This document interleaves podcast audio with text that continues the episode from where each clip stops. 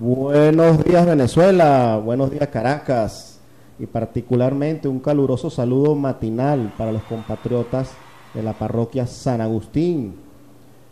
En este día de hoy, 22 de julio del año 2020, por su estación cultural Alameda 100.3, en nuestra segunda emisión, edición de su programa Hablemos de Criptos y algo más. Presentado por, en los controles, Rubén Siriux, como siempre encargado de la buena música y la selección. En la dirección de, de la estación, mi estimado amigo Javier, el Javi de la Salsa, y quien les habla, el criptoentusiasta Humberto Quevedo. Para recordar un poco en nuestra segunda edición, el, le hablábamos sobre el tema central de este programa, que es la educación financiera, pero con un nuevo innovador, un innovador concepto que es la criptoeconomía. En este programa, como eh, lo mencionamos en la semana anterior, se va a hablar mucho del petro, la criptomoneda soberana de Venezuela, primera criptomoneda soportada por un Estado. Su contexto geopolítico, la historia y, por supuesto, un toquecito particular, un toquecito picante que normalmente le vamos a estar aplicando. El tema de hoy, como ya lo habíamos eh, anunciado la semana anterior, es el de criptos y minería. Esto es un concepto bastante interesante que el pueblo, la comunidad debe, debe conocerlo porque se generan muchas oportunidades a, raíz o derivado de, este, de estos dos conceptos que son las criptos y la minería. Veremos más adelante en qué consiste esto, eh, por qué se hace analogía a la minería en el caso de las criptomonedas, a la actividad humana que es la, la del minado, y por qué desde el punto de vista financiero, económico, eso es rentable inclusive y es una, alternativa para la comunidad, para la sociedad en los actuales momentos, sobre todo y particularmente en estos tiempos de pandemia. El día de hoy tenemos como un invitado especial, eh, decidimos eh, traer un invitado a nuestro programa, el ingeniero José Ángel Álvarez, presidente de la Azonacrit Asociación Nacional de Criptoactivos. ¿Ok? Pero de una vez vamos a darle la palabra a nuestro distinguido invitado José Ángel. ¿Cómo está José Ángel? Buenos días. Buenos días, Humberto. Muchas gracias por la invitación. Eh, un saludo cordial y afectuoso a toda la parroquia de San Agustín, eh, que bueno, está dando la batalla por el conocimiento.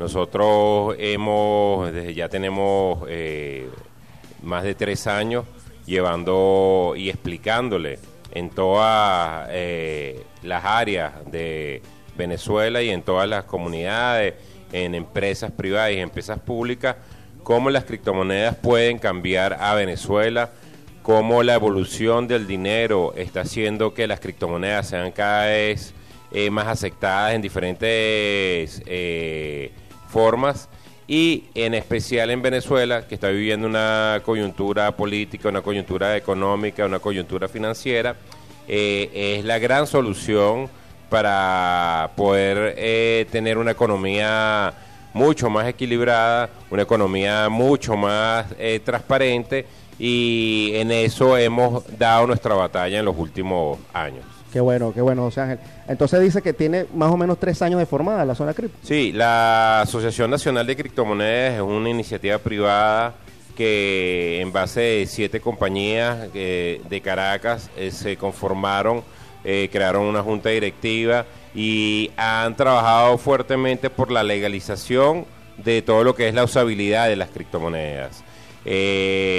justamente para la época que se conformaba la asociación, Paralelo a esto, el Estado Nacional estaba eh, emitiendo eh, a través de un decreto presidencial la creación de una criptomoneda que es el Petro. Entonces, correcto. Entonces eh, se juntaron esas dos iniciativas al mismo tiempo y nosotros hemos tenido la oportunidad de apoyar toda la iniciativa del Petro y también hacer una serie de propuestas y estas propuestas han calado de forma positiva en el ecosistema y han calado de forma positiva a través de la Superintendencia Nacional de Criptoactivos, que es dirigida por el eh, José Lid Ramírez, eh, y de esta forma Venezuela ha avanzado notablemente en los últimos años con la construcción de un nuevo sistema financiero.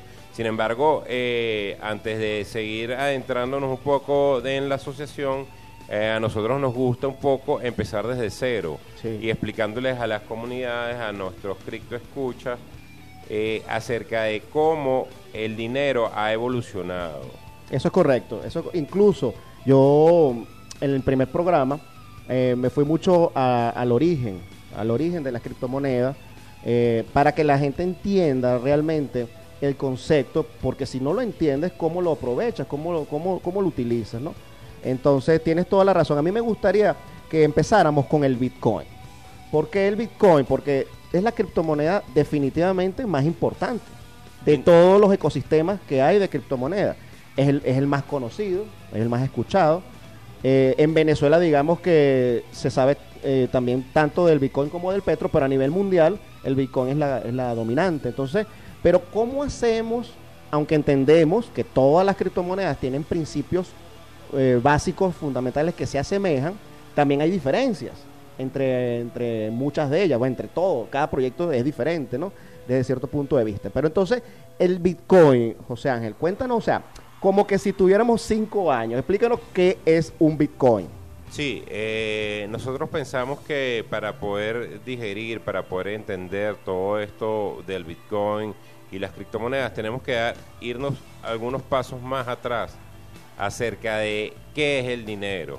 El dinero realmente es un instrumento, es una figura que las sociedades modernas han ido desarrollando y han ido eh, construyendo con el objetivo de intercambiar el trabajo. Por ejemplo, una persona tiene eh, la posibilidad de eh, cortarle el cabello a otra persona y eso tiene que ser remunerado de alguna forma. Ese trabajo que genera esta persona que corta el cabello, este barbero, tiene que ser pagado a través de algún instrumento.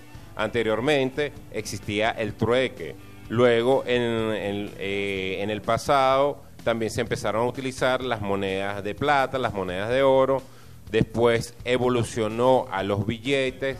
Hoy en día es mucho más frecuente el dinero pero a través de transferencias. Electrónico. Sí, electrónico, es un dinero electrónico. Eh, donde que no debe confundirse, disculpa, con la criptomoneda, porque ambos son electrónicos, más uno tiene un origen diferente, como tú lo acabas de decir. Totalmente. Eh, existe el dinero electrónico y existe el dinero digital. Entonces, la diferencia del dinero electrónico al dinero digital, por ejemplo, podemos ver que existe el dinero electrónico como el pago móvil.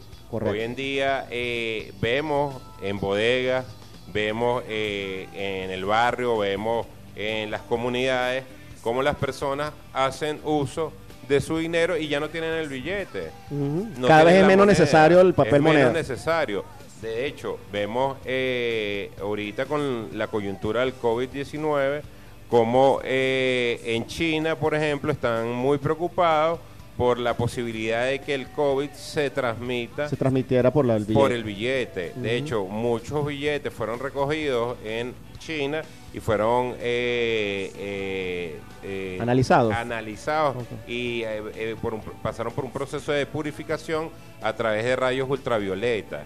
Entonces vemos cómo nace ya también por un tema de salubridad, un tema de la pandemia, la necesidad del uso del dinero electrónico. Entonces, el pago móvil ha solventado muchas cosas en Venezuela. Muchísimo. Ok, porque hoy en día el barbero puede cobrar con pago móvil, las bodegas pueden cobrar con pago móvil y es algo que es mucho más fácil que pagar en físico o pagar con un cheque o con una tarjeta de débito. Y eso sin contar con el sistema Patria, que también tiene el, monedero Patria. Correcto, y hacia allá vamos. Entonces, fíjense cómo el dinero ha ido evolucionando Y el último eh, eh, gran eh, aporte científico de desarrollo tecnológico que existe es el dinero totalmente digital.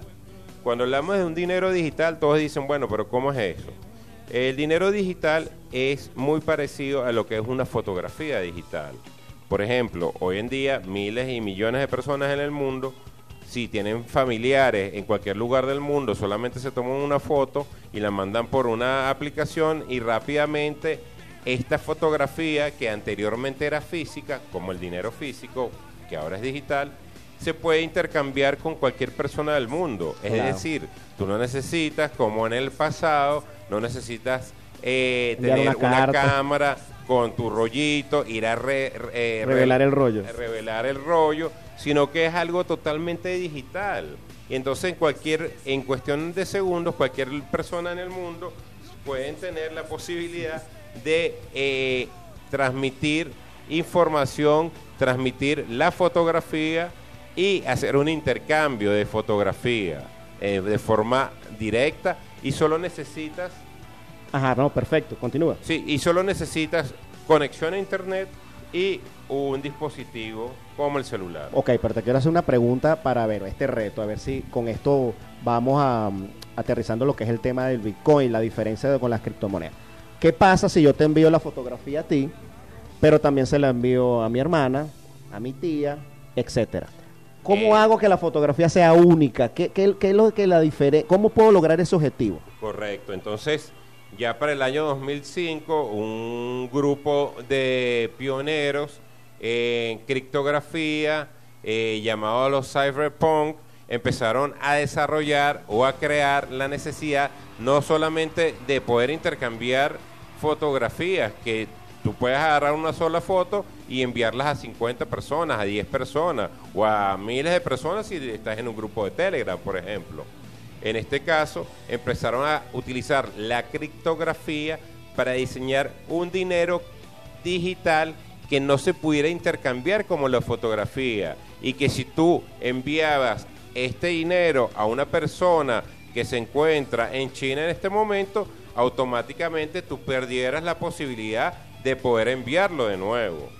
¿Okay? Evitar el doble gasto. Evitar el doble gasto. Que esto fue una gran hazaña que se descubrió eh, durante esa época este gran grupo de científicos y pioneros en el tema criptográfico, en el tema computacional, hasta que eh, llegó eh, el anónimo y bien conocido por muchos criptoentusiastas, el Satoshi Nakamoto, y creó el sistema más perfeccionado de dinero digital, de dinero criptográfico, de dinero finito, que se llama el Bitcoin.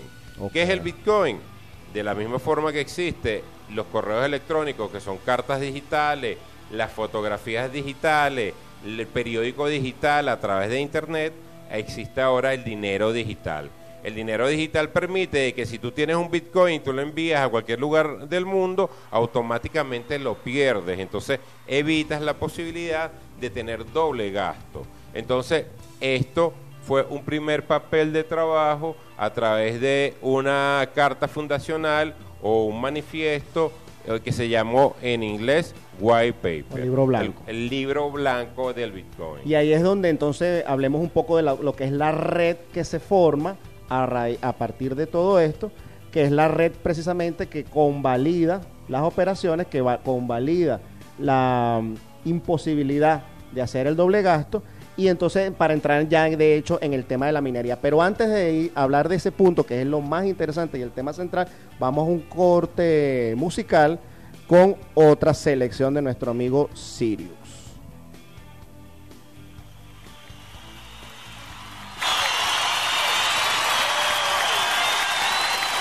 Son las nueve en punto. Ok, aquí estamos de regreso. Gracias, Rubén en su radio cultural Alameda 100.3, en su programa, su segunda edición del programa Hablemos de Cripto y algo más. Recordando el teléfono de la cabina, por si desean su participación, al 0212 716 5934. 0212 716 5934 Igualmente, eh, estamos en Twitter, en la cuenta arroba radar económico 2. Eh, eh, efe- efectivamente, este programa inclusive lo estamos transmitiendo en vivo por Twitter Live para aquellas personas que deseen ver el programa en vivo o inclusive em, grabado. Entonces estamos hablando eh, en la primera parte con nuestro invitado especial del día de hoy, José Ángel Álvarez, presidente de la ASONACRIP, que no debemos confundir con SUNACRIP. SUNACRIP es la superintendencia, es un órgano, una, una institución creada por el Estado venezolano para precisamente regular toda la materia de criptoactivos en Venezuela.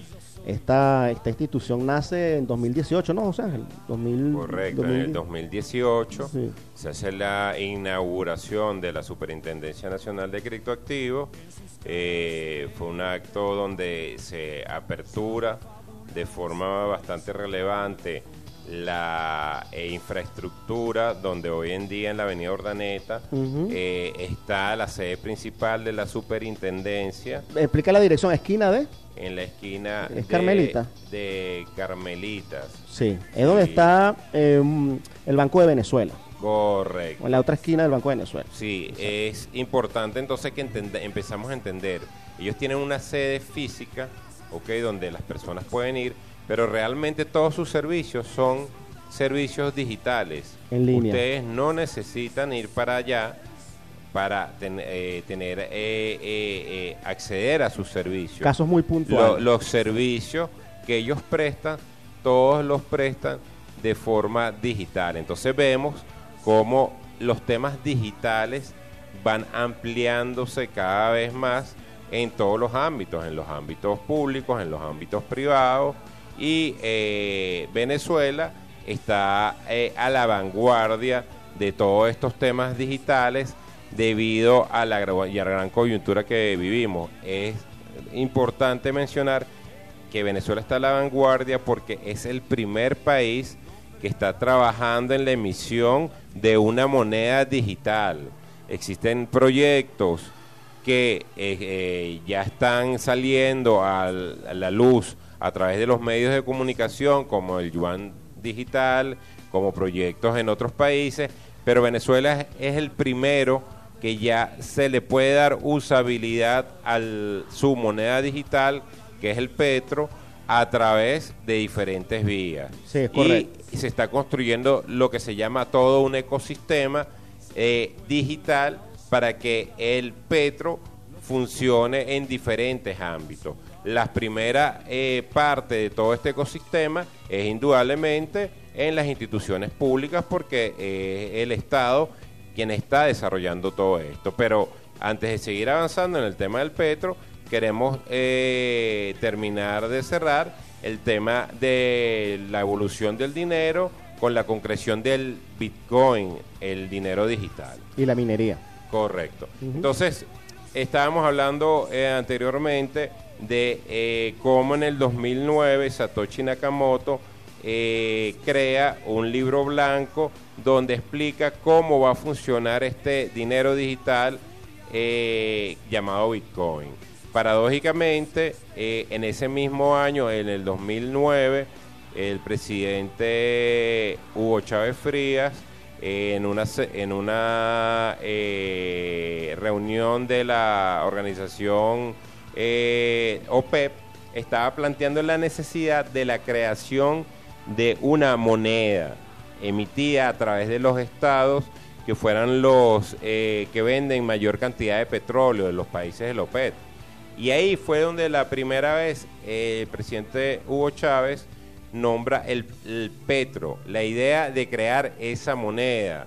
Por supuesto que para esa época, a pesar de que Satoshi Nakamoto estaba creando una moneda digital, eh, bueno, eh, ya habían otras personas, líderes políticos en este caso, que también veían la necesidad de crear monedas alternativas a las monedas que existen hoy en día, que son las monedas fiduciarias. Básicamente eso ocurre porque eh, los políticos se dieron cuenta que la hegemonía del dólar era algo muy perverso, en la economía mundial, en las finanzas mundiales. Entonces, por supuesto, el presidente Chávez no tuvo, no, tal vez no tuvo la visión de la criptomoneda como tal, pero sí tenía la noción de que se necesitaba un nuevo sistema monetario que reemplazara al vigente, que que es el, y, que es la base fundamental de todo lo que es el concepto del imperialismo que actualmente eh, se está viviendo en, unas etapas que probablemente sean terminales. Eso lo, eso lo estuvimos discutiendo la semana pasada. Pero, pero a, propósito del nacimiento de las criptomonedas, en paralelo de esa necesidad, porque pareciera que es que hay una necesidad y entonces nace una idea. ¿Ok? Y no solamente de Venezuela, de todo el planeta. Lo que pasa es que aquí las circunstancias nos han llevado como que a ser los protagonistas, ¿no? Este, fíjate, esta guerra económica que, el país está sufriendo, que es muy, muy este, fuerte y que impacta bastante en la economía de las personas, no solamente el Estado, sino se afecta más que todo a las personas, al individuo. Entonces, nosotros nos gustaría que le dijéramos a las personas, bueno, ¿cómo le puedo sacar yo provecho a esto? ¿Cómo o sea, porque, o sea, que okay, muy bonito el concepto de la criptomoneda, ok, eso va a un nuevo sistema monetario, pero en lo concreto, independientemente que hablemos del petro como que es una moneda, criptomoneda soberana, importante, nacional, que debemos apoyar, por supuesto el principal promotor el Estado, nosotros como asociación privada también, ok, este, pero ajá, el recto de la criptomoneda, cómo la gente se puede aprovechar de eso, sobre todo considerando el Bitcoin como la moneda principal, la criptomoneda principal, que en estos momentos capitaliza, digamos que el, más del 60% de todo el mercado mundial en criptomonedas, que ahorita ya es un mercado importante. ¿Qué me puedes decir al respecto? Sí, entonces eh, es importante destacar que Venezuela está haciendo uso de la tecnología del Bitcoin para crear su propia criptomoneda, que en este caso se llama eh, eh, Petro. Entonces, la mayor relevancia que tiene esto eh, en el venezolano de a pie es que es un instrumento, hoy en día es alternativo, pero dentro de poco va a ser un sistema primario y se va a utilizar eh, para pagar pan en la esquina. Pero ¿cómo se logra esto? Bueno, primero que nada se necesita de lo que se llama la usabilidad. Cuando llamamos de usabilidad, hablamos de la posibilidad de utilizar esta, esta criptomoneda en cualquier lugar de Venezuela de forma inicial. Eh, recordemos un gran cambio que hemos tenido en los eh, años recientes. ¿Quiénes de ustedes recuerdan la libreta de ahorro? Que era algo que era indispensable tenerlo encima para actualizarla, para poder ir a sacar dinero. ¿Quiénes de ustedes recuerdan el cheque? Hay una propaganda muy cómica que se llama el cheque cheque de una institución bancaria privada. Y hoy en día, hace muy pocos años atrás, unos dos o tres años, era inaudito de que una compañía no tuviera cheques, ¿ok? Para emitir los pagos. Y resulta que todos los pagos son electrónicos hoy en día, a través de transferencias. Poco a poco han ido caducando, ¿verdad? Correcto. Eh, hasta hace poco tiempo atrás, el tema de los puntos de venta. Si una compañía no tenía puntos de venta, bueno, prácticamente no funcionaba. El problema de los puntos de venta es que un punto de venta cuesta 500 dólares aproximadamente. Y eso genera una serie de gastos operativos que a la final de cuentas los viene pagando el venezolano de a pie, ¿ok? Eh, entonces, la gran ventaja de una criptomoneda es que tú solamente necesitas un equipo celular y solamente o una computadora y necesitas una conexión a internet. Entonces vemos hace unos dos meses cómo se dio un gran paso muy importante para el ecosistema del petro y que es importante destacar que la consolidación del petro como criptomoneda en Venezuela también trae como beneficio la consolidación del bitcoin porque indudablemente las personas cuando vayan a averiguar qué es una criptomoneda, lo primero que van a toparse es con la creación del Bitcoin.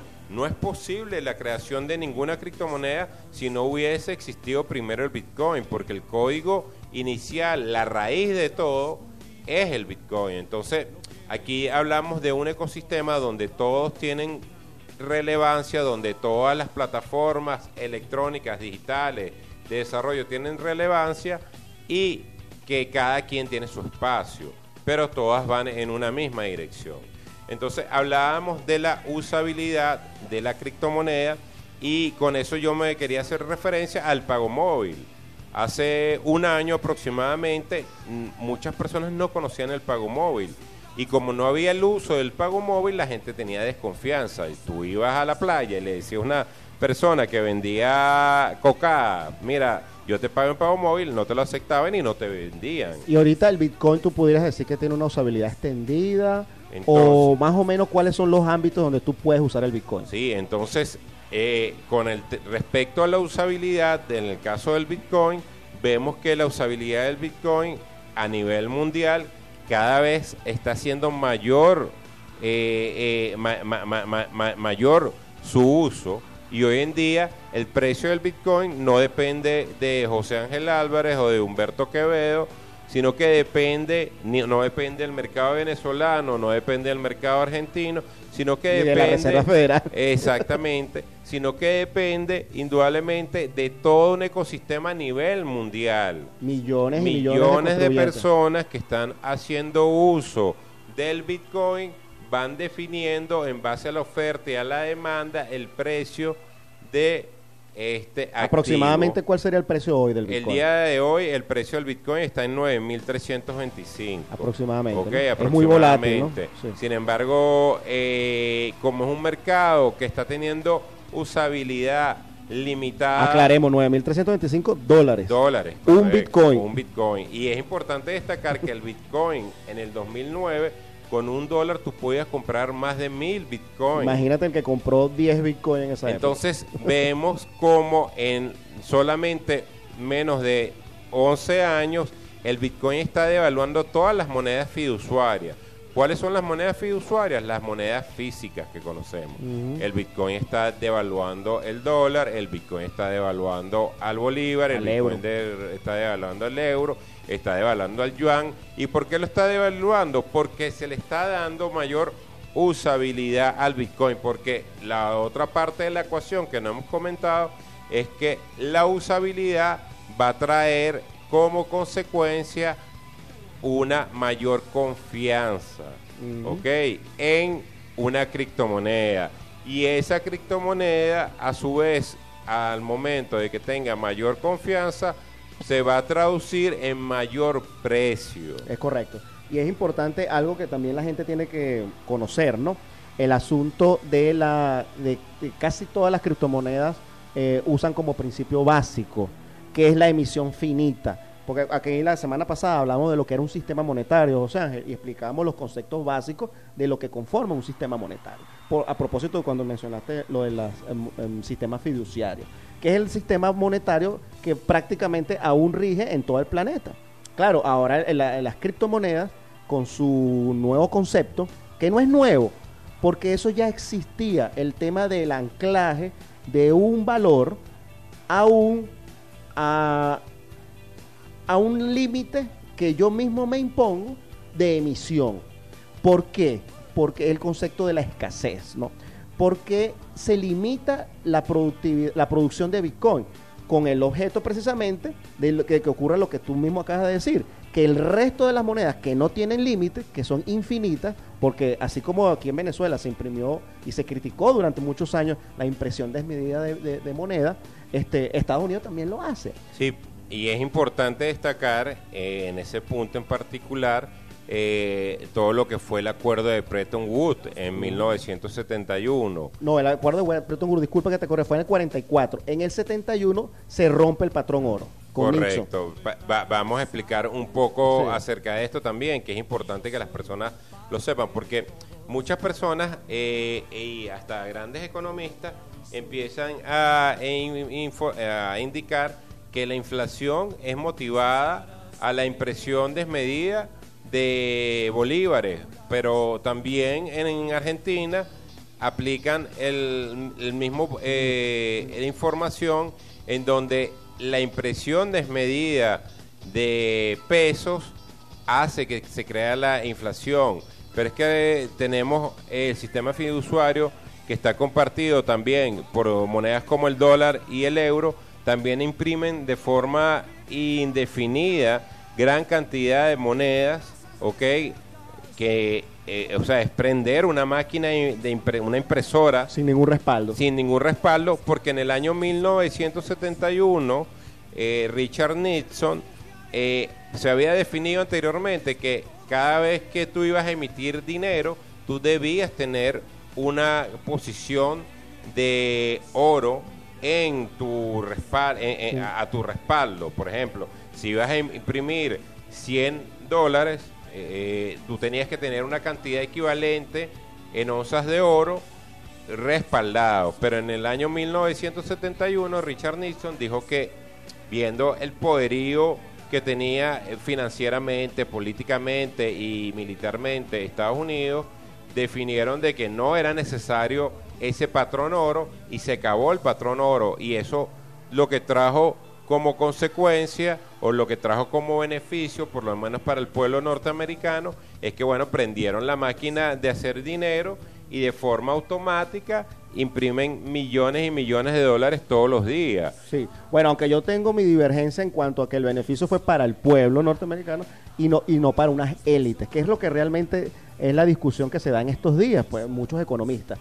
Pero ahorita tenemos que hacer un corte, José Ángel. Eh, Cuando volvamos, vamos a tratar de retomar el tema de lo que es la minería, a propósito del concepto de eh, emisión finita del Bitcoin, a diferencia de las monedas fiduciarias que venimos hablando, el dólar, el bolívar, el euro, etcétera. Pero nosotros sabemos que entonces las criptomonedas no tienen esa característica, o por lo menos la mayoría de ellas, la principal por supuesto el Bitcoin, y entonces esa característica hace, esa, esa emisión finita de la moneda, hace que sea rentable la participación en el ecosistema que convalida toda la red y genera un, un retributo a la persona que participa. Y allí es donde hay una oportunidad para el pueblo. Entonces quiero que eso conversemos, que es la minería. Pues. Quiero que conversemos de eso. Al regreso vamos a un pequeño corte musical que mi amigo Sirius me está aquí recomendando. Entonces, adelante, Ru- Rubén, y volvemos en pocos minutos. Ok, ya estamos de vuelta. Entonces estamos eh, hablando con José Ángel acerca del concepto de la minería.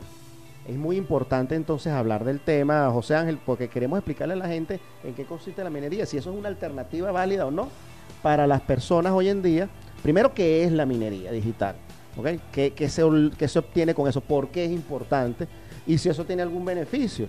Si eso es legal en Venezuela. eh, y, si, y si es oportuno a, a propósito de la situación que se está viviendo ahorita con el tema de la pandemia y la necesidad de establecer un distanciamiento social, muchas personas tienen que ver reducida su actividad económica tradicional. Entonces, ¿por, por qué no hablamos un poquito de eso? Eh, Háblanos, Sí. cuéntanos que, que- cómo ven ustedes entonces, el concepto. bueno, como todo ecosistema, como todo el desarrollo de una nueva tecnología está basada en varias aristas. Una parte eh, eh, importante es lo que tú estás tocando, que es el tema de la minería, que para hacer una similitud y que las personas lo puedan entender de una forma sencilla, eh, en el sistema fiduciario, que es el sistema físico, donde están el dólar, el bolívar, el euro y las demás monedas que todos conocemos a nivel mundial, eh, existen una procedimientos a través de los bancos tradicionales que ellos tienen sus todas sus eh, herramientas, todas sus computadoras, por ejemplo, a nivel mundial. Y si tú quieres hacer una transferencia desde un país A a un país B, para hacer esa transferencia eh, existen una serie de costos asociados que son los costos que cobra el banco emisor y el banco receptor por enviar y recibir esa transacción. Eh, esos costos, muchos van asociados a todas las herramientas computacionales que este, estas instituciones tienen. En el caso de las eh, criptomonedas, todos los costos que van asociados a eh, la emisión y el pago a través de sus equipos no los paga una persona porque la minería no depende de una persona en particular, sino que los paga el ecosistema de todas las máquinas que están conectadas a la verificación de esa transacción. Por ejemplo, si yo voy a mandar un Bitcoin de eh, una cartera o una cuenta que está en el país A y lo voy a enviar a- al país B, a una cuenta que está en otro país, esto para que sea validado, para que sea verificado y para que sea ejecutado, pasa a través de una serie de equipos, los que llaman equipos de minería.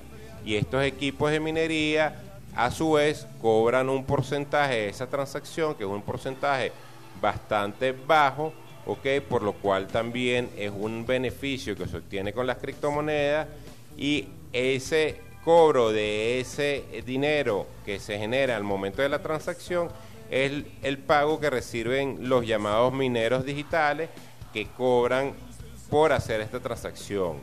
¿Cómo se hace este, proceso? Un proceso totalmente automatizado, totalmente eh, eh, digital, donde lo único que reciben los dueños de los equipos de minería son eh, el monto de esta transacción. Este es un proceso totalmente automático. Entonces, es importante recalcar que en la actualidad la minería de criptomonedas en Venezuela es totalmente legal. La Superintendencia Nacional de Criptoactivos es el ente y tiene una intendencia especializada, especializada en minería, donde eh, el intendente y la intendencia son los órganos encargados en toda la eh, regularización y todos los aspectos concernientes al tema de la minería. Pero es indudablemente una actividad totalmente lícita y permitida en Venezuela.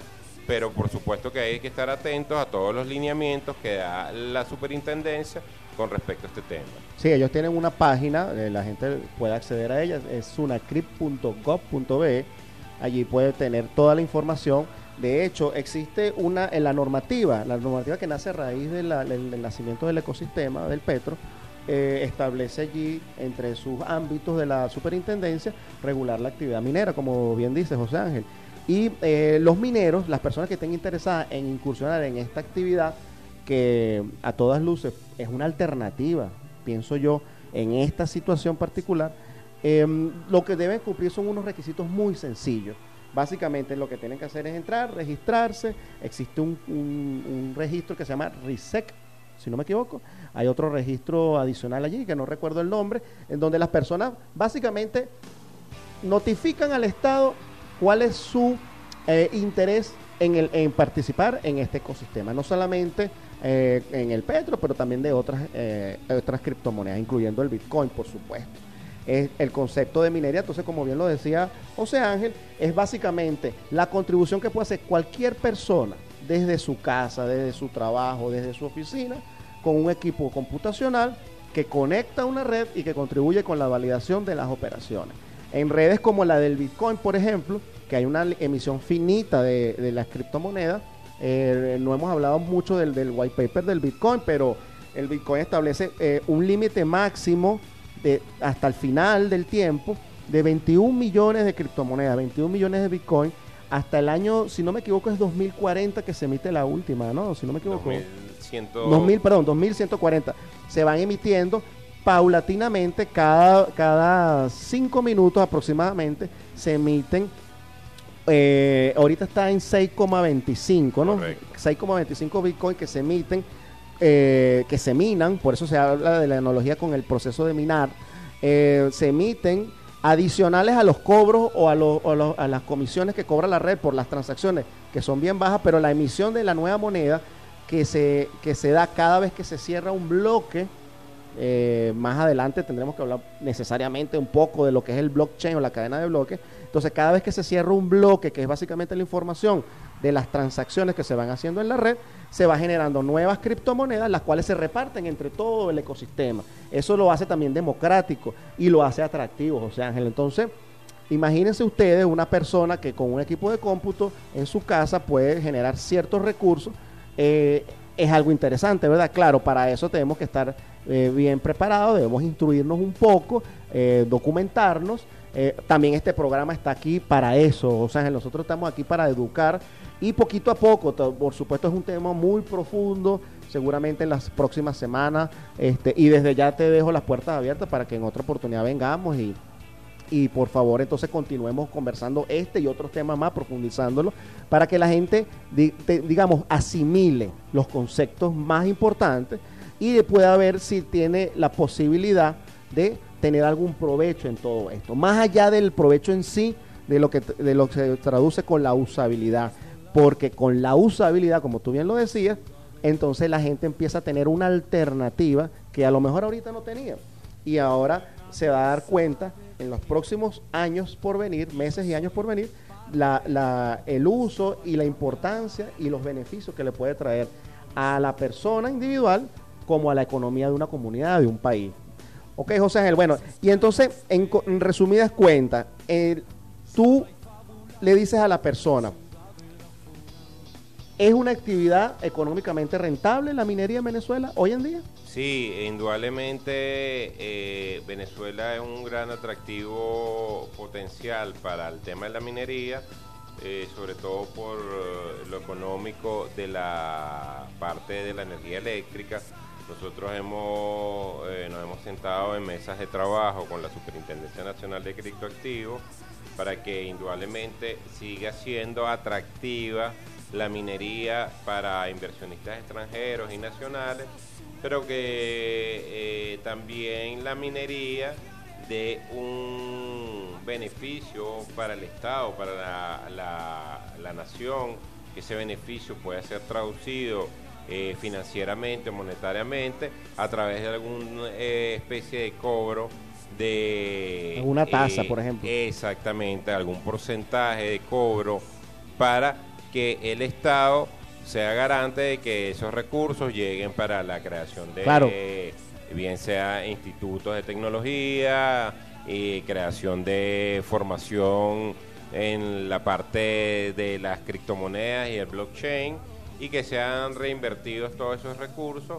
para toda esta eh, creación de este, nuevo, este sistema. Pues. Eso es muy importante lo que estás diciendo y tenemos que ser socialmente responsables, tenemos que decirlo también, José Ángel, el, la actividad de la minería digital, como tú bien sabes, es una actividad que consume mucha energía, ¿verdad?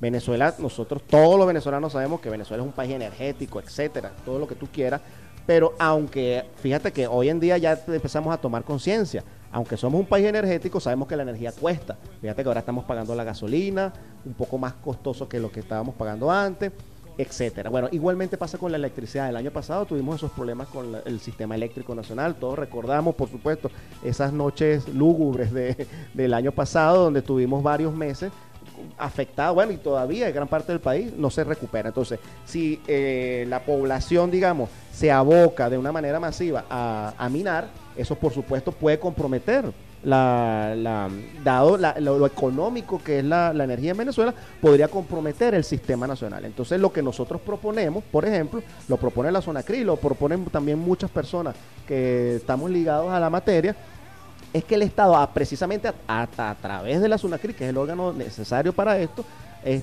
digamos que eh, lleve un control, un registro, y los, y los mineros, por supuesto, también se plieguen a esa, a esa matriz donde la persona se registre, se identifique y contribuyamos todos con el ecosistema. Porque si bien es cierto, nosotros seríamos el país del mundo con menor costo energético, por lo tanto tendríamos una ventaja a la hora de eh, eh, prender un equipo de minado y producir eh, mm, criptomonedas, por ejemplo Bitcoin, de una manera mucho más económica de lo que podría ser un país como Estados Unidos o en Europa, donde la energía es tan costosa.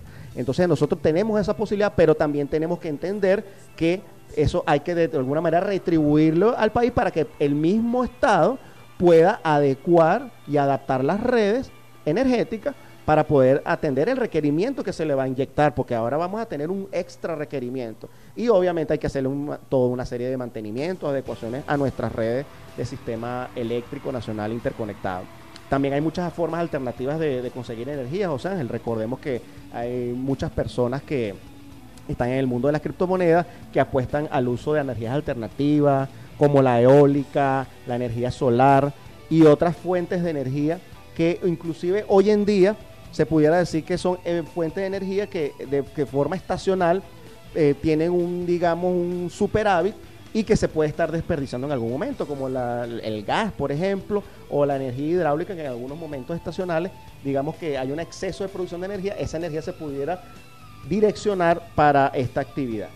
Entonces, José Ángel, ¿qué más me quieres contar acerca de, las criptomonedas? Porque, ok, siempre hablamos del Bitcoin, pero eh, la semana pasada hablamos un poco de esto eh, sabemos que hay más de 2.000 o 3.000 proyectos por ahí andando, eh, las que llaman eh, criptomonedas alternativas o altcoin. Este, habla- hablemos un poco de eso. ¿Qué opinas tú de eso? ¿Cuál es la Sí, posición? bueno, eh, entonces, con la creación del Bitcoin, y como proyecto raíz, se permitió la creación de muchas otras criptomonedas, incluidas en esta el Petro. Eh, y el Petro tiene eh, la particularidad de ser una moneda alternativa, pero una moneda alternativa eh, diseñada, desarrollada e implementada por un Estado nacional. ¿ok? Indudablemente esto va a ser el punto de referencia para otros países y nosotros hacemos un llamado desde la Asociación Nacional de Criptomonedas para que otros países empiecen con la misma iniciativa de crear su propia criptomoneda para poder eh, ser más eficientes en el uso del dinero y que, por ejemplo, sea Latinoamérica una referencia en la creación de monedas alternativas como son eh, el petro y así sucesivamente en cada uno de los países. De hecho, eh, hablamos en un pasado en una mesa de trabajo con el superintendente José Luis Ramírez de la creación de eh, una organización latinoamericana de criptomonedas para que con un trabajo mancomunado y un trabajo eh, en conjunto diseñáramos políticas para que se creara todo un ecosistema a favor de todas estas iniciativas. Eh, indudablemente esta propuesta está sobre la mesa, hay mucho interés, pero bueno, tenemos que ir avanzando. En ese tema de las monedas alternativas existen miles de proyectos, entonces estamos viendo una nueva forma de financiar cosas. Por ejemplo, un proyecto de una empresa de cualquier lugar del mundo necesita recursos, tiene una idea visionaria, tiene un equipo de trabajo de personas que pueden desarrollar la idea, tiene eh, las herramientas necesarias para desarrollar esa idea, puede ser una idea desde un negocio hasta una idea de una plataforma y en vez de ir al banco a pedir dinero prestado, lo que hace es la emisión de una criptomoneda.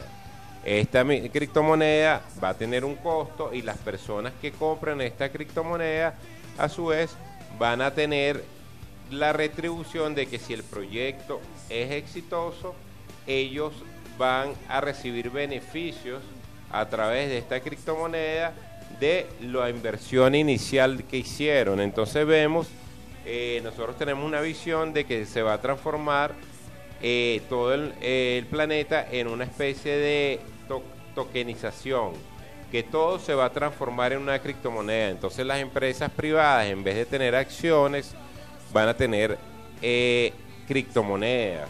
Y las criptomonedas de estas empresas van a subir o van a bajar de precio de acuerdo al rendimiento o la efectividad de este proyecto o de esta compañía que está emitiendo esta criptomoneda.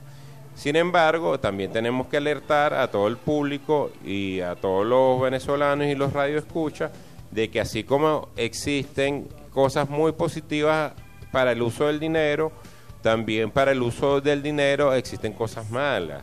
Entonces, y esto no es propiamente por parte de las criptomonedas, sino que es propiamente por parte del dinero. Donde hay dinero, el dinero es utilizado para el bien, pero también el dinero es utilizado para el mal. Es por eso que es muy importante que antes de invertir en cualquier proyecto de criptomoneda, cualquier proyecto donde hayan recursos, es muy importante que estudien, que verifiquen, que se cercioren de cómo va a ser el uso del dinero, qué responsabilidades, qué beneficios contraen al momento de hacer uso de ese dinero y qué deberes eh, asumen al, al hacer uso de ese dinero.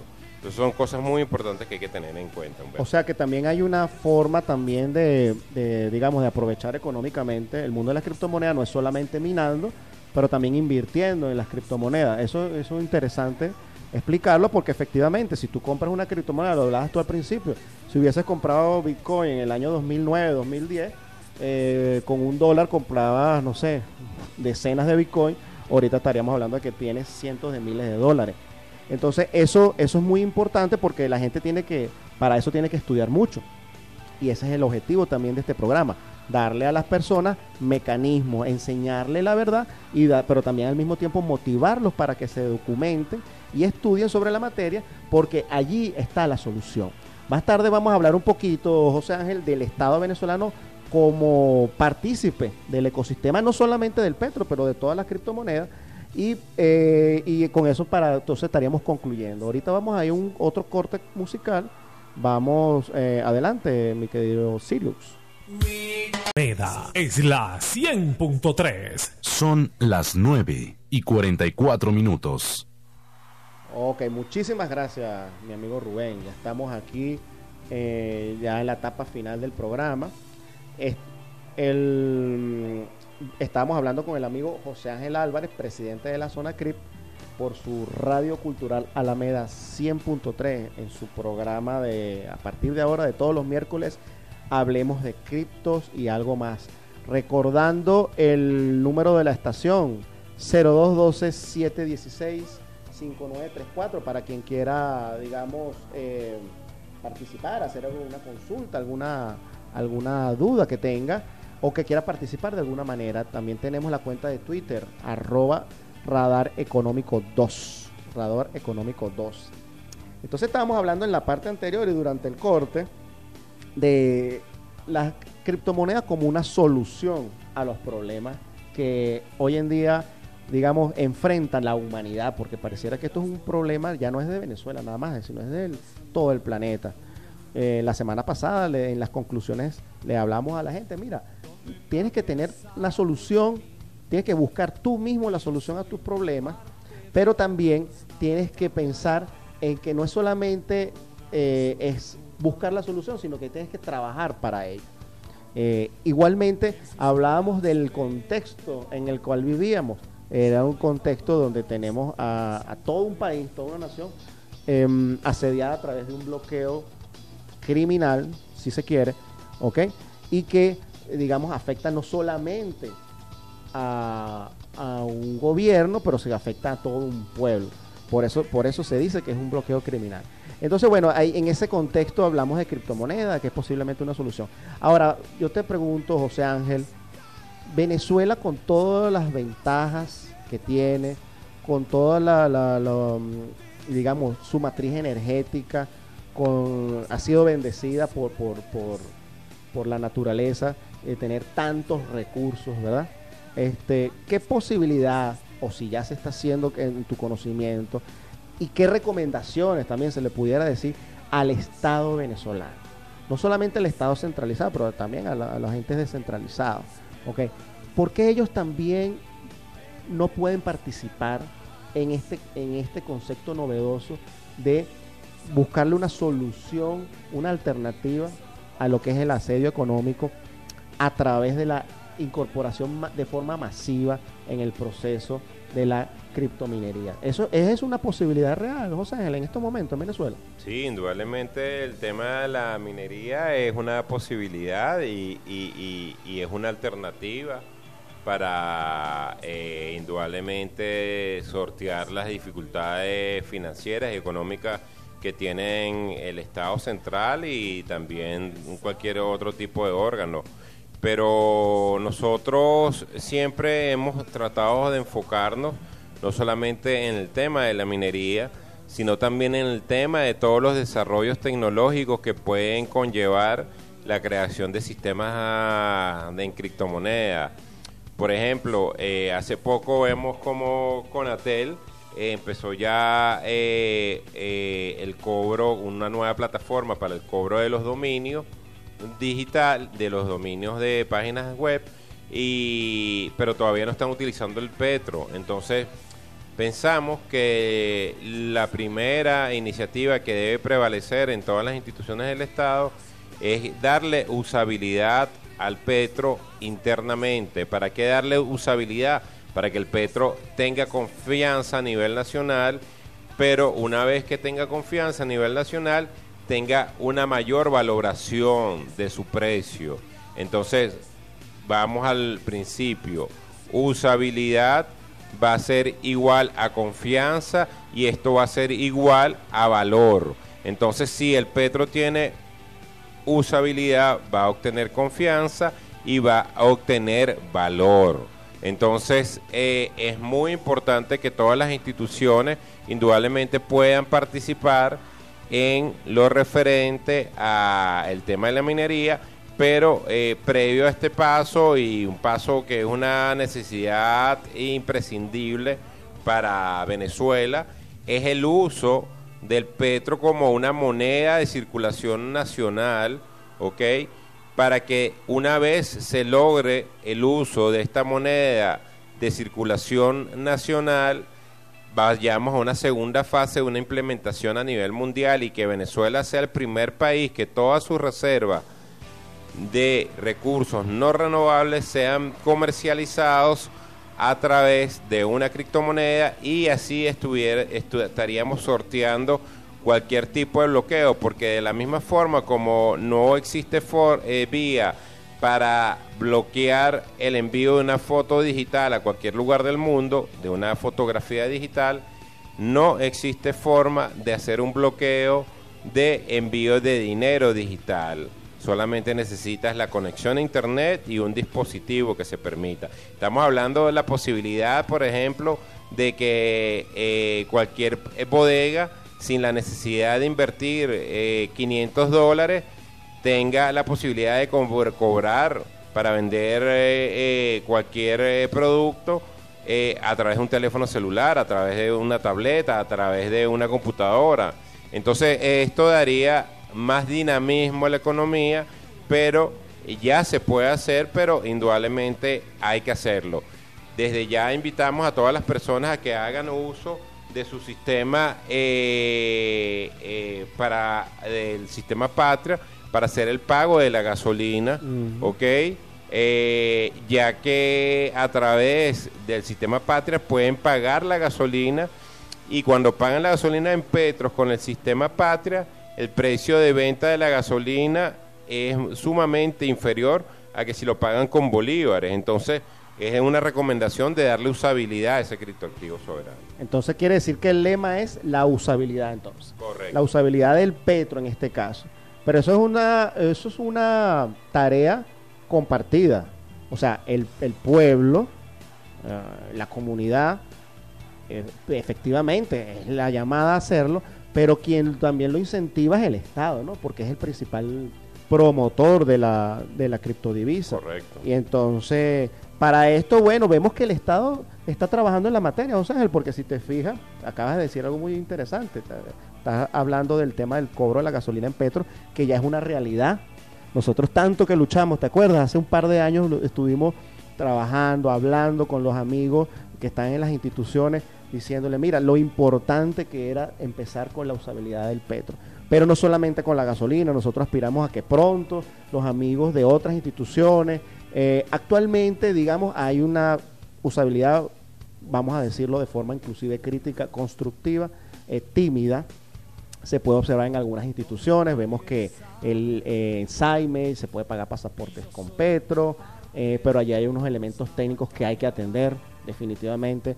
Nosotros hacemos un llamado a los amigos de Interiores Justicia para que, por favor, este, se sienten con las personas encargadas y con, conocimiento de la materia para que los asesoren y los ayuden a, em, digamos, a potenciar la usabilidad del petro, que no solamente está hecho para pagar la gasolina, sino que también se pueden pagar millones de cosas. Imagínate por un momento, o sea, el que se pudieran pagar aquí todo lo que son los trámites de registros y notaría con Petro, que pudieras pagar las multas.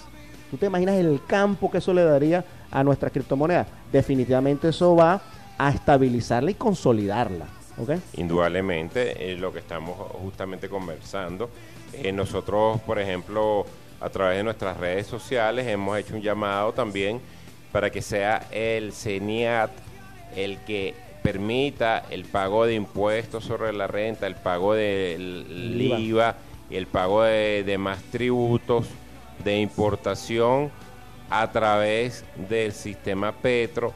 Y de esta forma se le daría una usabilidad que no existe en ningún otro eh, país del mundo donde eh, Venezuela tendría un criptoactivo que es utilizado a lo largo y ancho de todo el país para eh, cualquier tipo de necesidad y con esto estaríamos a la vanguardia de países que aspiran para el año 2025 transformarse en una criptonación. Venezuela podría estar transformándose en una criptonación, donde todo el pago de eh, servicios, el pago de nóminas, el pago de productos, el pago de cualquier tipo de necesidad que se tenga, se logre a través de eh, un criptoactivo como el Petro. Claro, es así, es así. Y bueno, y ya para finalizar, estoy muy, muy agradecido, José Ángel, es muy importante lo que acabamos de hablar hoy en, este, eh, en esta mañana. Eh, esto este tema da para mucho, este tema da para mucho porque este, hay mucha información que hay que transmitir y sobre todo esto, esto hay que, digamos, asimilarlo, digerirlo. Eh, es importante porque hay, que hacerle eh, entender a las personas eh, el por qué hablamos de una criptoeconomía. Básicamente nosotros no lo decimos por un capricho o porque es un jovinismo, ni mucho menos. Simplemente lo hacemos porque sabemos, entendemos que es un instrumento de liberación. Y Venezuela precisamente es un país que está asediado, entonces necesita liberarse de alguna manera de, esas ataduras que le ha impuesto el sistema monetario y el sistema eh, eh, financiero internacional y por supuesto nosotros tenemos la solución en nuestras manos, lo que pasa es que tenemos que desarrollarla. Es verdad, estos son procesos lentos, son procesos de, con le tomó, lo decíamos la, la, semana pasada, le tomó varios años este, llegar a consolidarse como está ahorita en esta situación. El Petro tiene apenas un par de años pero nosotros tenemos que dar pasos agigantados, José Ángel, tenemos que movernos eh, porque el tiempo es oro, y eso es una de las cosas que decíamos la semana pasada. Y como el tiempo es oro, ¿verdad? Y ya me están haciendo señas acá, nos queda más que agradecerle a nuestro invitado, eh, desde ya abrirle las puertas a, la zona CRIP completo, pero en específicamente al amigo José Ángel y a todos los miembros de esta asociación que mm, de forma desinteresada y de forma muy profesional y ética han estado contribuyendo desde hace mucho tiempo en el desarrollo del ecosistema. Queremos eh, irnos no sin antes recordarle el, la radio cultural Alameda 100.3, su programa Hablemos de Cripto y algo más los días miércoles a las 8 de la mañana. Esperamos que haya sido de su agrado eh, el tema de hoy. Y eh, no queda, bueno, más que también agradecer a los amigos del canal, el control Robin Sirius, al Javi de la Salsa. Y bueno, para despedirnos tenemos una musiquita. Eh, vamos a ver con qué nos despedimos, Rubén. Y entonces no queda más sino que despedirnos y sería hasta la próxima. Muchas gracias.